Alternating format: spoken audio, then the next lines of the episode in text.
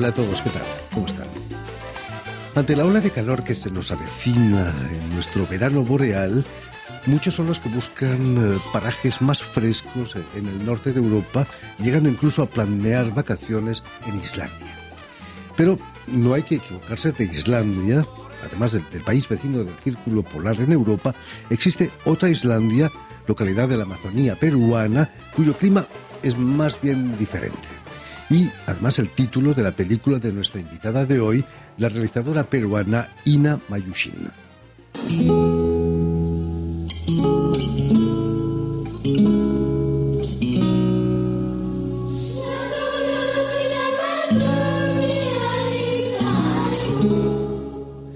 Para hablarnos de Islandia, su primer largometraje y de su intensa actividad como gestora cultural y también como mujer comprometida, Ina Mayushin ha sido tan amable de, de venir hasta nuestros estudios. Muy buenas tardes, Ina.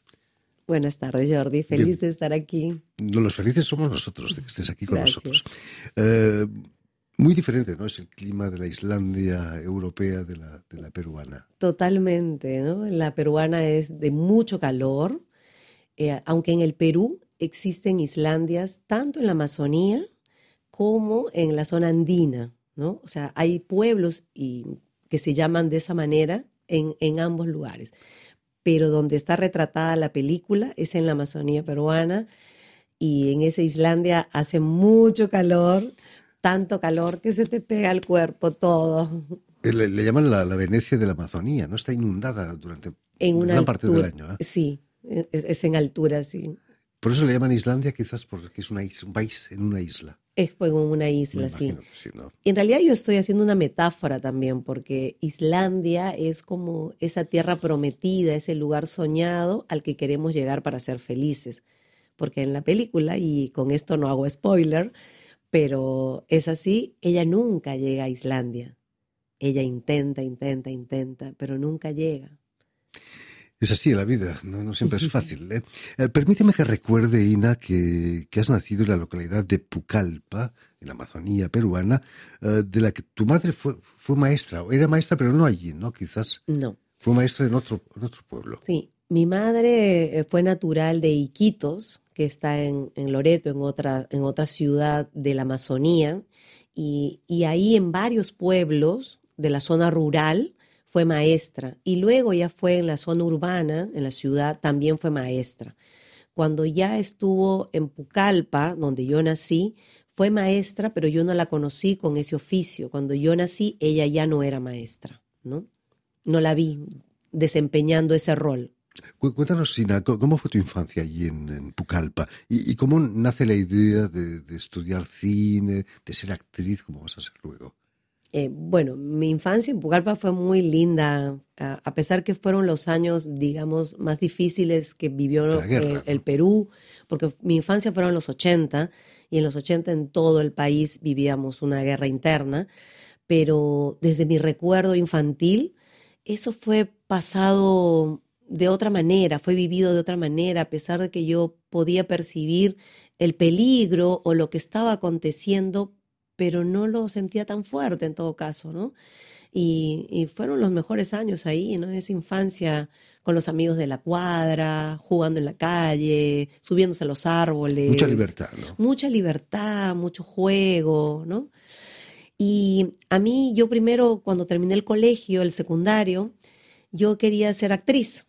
Y de hecho, estudié para ser actriz, soy actriz, mi primera carrera es de actuación. ¿Quién te metió en la cabeza eso de ser actriz? Es que yo desde, desde mi infancia siempre salía a representar en cualquier función que había, yo salía, estaba ahí presente. ¿Quién quiere ser de la mariposa? Yo. ¿Quién quiere ser de yo? Todo, todo era, yo quería, ¿no? Me, siempre me, me prestaba. Y mi mamá hacía los trajes, le gustaba coser y me preparaba los trajes y eso era muy, muy bonito, ¿no? Entonces, cuando yo estudié en el secundario, los dos últimos años hicimos teatro, toda una obra completa y yo creo que eso ya terminó de, de, de, marcar que, tenía que hacer teatro, ¿no? Entonces terminé y lo primero que hice fue teatro, ¿no?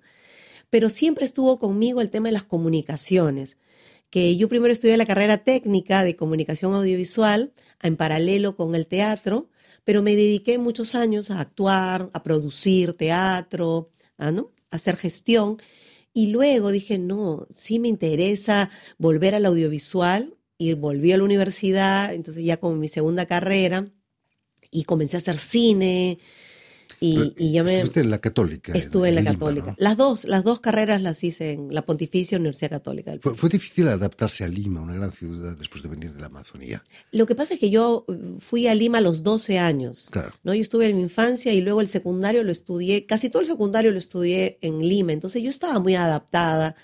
Lima, de hecho, es mi centro, ¿no? Es, es el lugar para donde yo me muevo, ¿no? Entonces, claro, al inicio sí costó un poquito, pero después cuando yo estaba haciendo teatro y, y ya no, ya.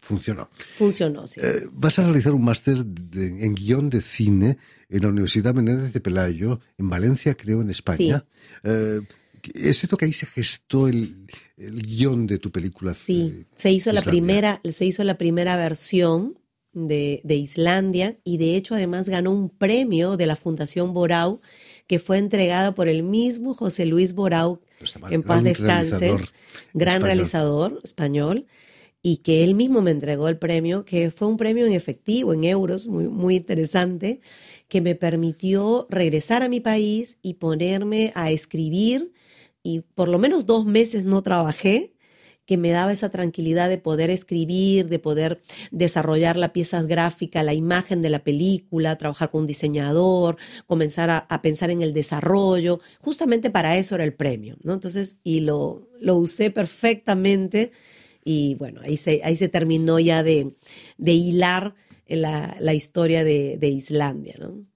De aquellos años fuiste asistente de dirección de la película De Deliciosa Fruta Seca Sí. de Ana Caridad Sánchez y que fue protagonizada por, por la malograda Claudia, Claudia Damert. Qué mujer, ¿no? La tuvimos aquí hace seis años exactamente. Sí, grande Claudia Dagmer, sí. La verdad que fue un privilegio trabajar con ella, ¿no? Además yo como asistente de dirección estaba muy, muy de cerca con ella en todas las cosas eh, y fue, fue muy lindo en el, el rodaje, lo hicimos en Trujillo, ¿no? Fue un mes intenso estando ahí con Ana Caridad y con todo el equipo y fue muy bonito, ¿no? Este, un- y bueno, nos tomó de sorpresa su partida, ¿no? Fue, fue impresionante que de pronto dije, ¿qué? Se Qué lástima. O sea, Realmente. Dejó, en cambio, dejó una imagen muy, Sí, muy dejó, fuerte de, ella misma. Eh, tu primera película, un corto documental, eh, se llama eh, Carta de, desde Samito. Eh, es realmente un homenaje a tu madre, ¿no? Quien fue maestra ahí en Samito unos años, eh, donde pasó, según he leído, los mejores años de su vida. Es cierto eso que te decía, que, que ahí pasó los mejores años de su vida. Sí, y justamente por esa frase, cuando ella murió hace 20 años, yo recordé esa frase justamente, y a partir de esa frase comencé a hacerme varias preguntas, y tratando de responderlas, escribí el guion de Islandia. ¿No? Eh, claro, esto es una ficción. Islandia es un homenaje a mi madre, que fue maestra, y es un homenaje a las maestras y maestros de todo el mundo por su labor encomiable que hacen, sobre todo en las zonas este, rurales, en donde hasta el día de hoy, lamentablemente, se siguen esperando que desde el Estado lleguen las ayudas y los apoyos para la educación, ¿no? Y, y bueno, fue, fue a raíz de eso, ¿no? Que, La, la película la sitúas en los años 50, fue los años donde estuvo, cuando estuvo tu madre allí. Sí. Eh, ¿Han cambiado mucho las cosas o no? Las poblaciones rurales siguen un poco huérfanas de, de educación. Sí, bueno, yo me, cuando me encontré, cuando hice cartas de Desamito, viajé hasta allá, que fueron 50 años después de eso, y estaba como paralizado en el tiempo, ¿no? Como detenido en el tiempo. Hasta ese momento, ese pueblo todavía no tenía ni luz, no tenía agua, no tenía desagüe, ¿no? Sin embargo, por las fotos antiguas que yo tenía, incluso me parecía que antes, cuando vivía mi madre, era como un lugar más bonito. Quizás es una mirada romántica de mi parte ver esas fotografías de ese modo, pero sí estaba como detenido en el tiempo, no, no, ha, no ha cambiado mucho. Imagino que fue muy emotivo el encuentro Sí. con vie- viejos alumnos de, de tu madre, ¿no? Sí, Que la recordaban. totalmente, con- además con lujo de detalles y, y- y con algo mm, que creo que es muy importante para cualquier ser humano, que es esa trascendencia que dejas en el otro. De, de- de corazón, de sentirla que algo ha hecho por, por esa persona en vida, ¿no? Y, y que eso ha trascendido. Eso fue muy bonito, la recordaban con mucho cariño, ¿no? Le debemos mucho a nuestros maestros. Sí, ¿Tú recuerdas algún maestro tuyo que, que te haya marcado especialmente? Sí, la, mi maestra de primaria, justamente, ¿no? Mi maestra Sadit, ¿no? Este, ella también, ¿no? Muy dedicada a, a nosotros, ¿no? Sí, Y, volviendo a Islandia, que vas a presentar en el Festival de Cine Peruano aquí en París, el germen eh, está eh, en esa experiencia de maestra de tu madre, ¿no? Ahí en Samito. Eh, ¿cómo, ¿Cómo te decides hacer un largometraje de esa experiencia? Sí, yo primero hago el guion de, de, de Islandia, el largometraje, haciéndome, tratando de responder estas preguntas que yo misma me hago, porque yo me decía, ¿por qué ella lo considera como el mejor lugar para vivir si no tiene nada? Si es un pueblito que queda perdido de la mano de Dios, ¿cómo es posible que lo vaya a considerar así? ¿O quiénes lo, lo hacían que ella lo considere de esa manera? Entonces, al responder las preguntas, hice el guion, que como digo, es un homenaje a mi madre, pero no es su historia como tal. Esto es una ficción, ¿no? La película tiene una parte documental y la gran parte es una ficción. Y a mí me, me interesaba ah, retratar esa vivencia, ese impacto de una maestra que deja una semilla y algo más en los seres humanos en un pueblo determinado, ¿no? En la ficción el pueblo se llama Santos. No quería ponerlo Samito porque Samito eh, lo iba a identificar mucho con el, con el lugar, aunque igual este es, también dedicado para, para el pueblo de Samito, y por eso en la ficción se llama Santos. Eh, y después de escribir Islandia es que yo voy a Samito como un momento de reconexión también con mi historia y es que después hago el, documental, ¿no? Habiendo, porque lo que, pasa es que el proceso de desarrollo de, de mi película tomó tiempo y en ese proceso buscando el financiamiento, terminando de hacer el guion, trabajando con el Screen Doctor, en fin, desarrollando el proyecto, viajando a foros de coproducción, a encuentros de desarrollos de proyectos, ¿no? De hecho, el, el, el proyecto, la película, el proyecto, ¿no? Como proyecto tuvo bastante, bastante desarrollo hasta conseguir el financiamiento necesario para irnos a rodaje, ¿no? Imagino que, que es mucho más difícil que escribir el guion, ¿no? Buscar los productores. Totalmente, Las totalmente. ayudas del Estado, ¿no? En Perú hay Las ayudas, sí. estatales. Es el Ministerio de Cultura a través de la DAFO, que es la Dirección del Audiovisual y la Fonografía y los Nuevos Medios. Es muy largo, la DAFO, por eso lo decimos. Sí, ese es, digamos, una, un proyecto am- ambiciona, su meta es poder lograr ese fondo nacional. Luego, si la película tiene eh, una posibilidad de coproducción, postulamos también a Ibermedia y también a los fondos nacionales de los diferentes países. De hecho, yo tuve coproducción con Brasil y con Colombia, porque la historia originalmente se desarrollaba en la triple frontera de Perú, Brasil y Colombia pero al ellos no conseguir los fondos en sus determinados países, no tenía sentido eh, continuar con la coproducción y rescindimos el contrato y me quedé yo sola nuevamente y con el fondo que ganamos en Perú es que se hizo la película y, y con eso fuimos para adelante y dijimos, lo hacemos y lo hacemos. Estoy seguro que aunque sea una ficción, Islandia, tu madre oyó seguramente lo que a un personaje de la película dice, aquí no hacen falta maestros. Totalmente, sí. En la ¿Cómo se película... puede decir eso? Sí, hay, hay, muchos, este, hay muchas frases literal que uh, yo lo he escuchado cuando mi, que mi madre contaba, ¿no? O sea, como digo, no es, no, es un, no es su historia, pero sí están ahí esos momentos. Y así como eso, también otra frase que puse es, eh, para que los hombres trabajen la tierra y las mujeres den de lactar a sus hijos, no necesitan saber leer ni escribir. Terrible. ¿eh? Terrible. No han cambiado tanto los tiempos, ¿no? Desde, desde entonces. Todavía hay gente que piensa eso. ¿eh? Espero que menos. um, curiosamente, tu la protagonista de tu película nunca llega a Islandia. Uh, ¿Sigue siendo una tierra especial Islandia, la, la Islandia de la Amazonía? Eh, lo que pasa es que yo juego eh, que Islandia es ese lugar al que queremos llegar, pero no especifico a cuál de las Islandias. Ah.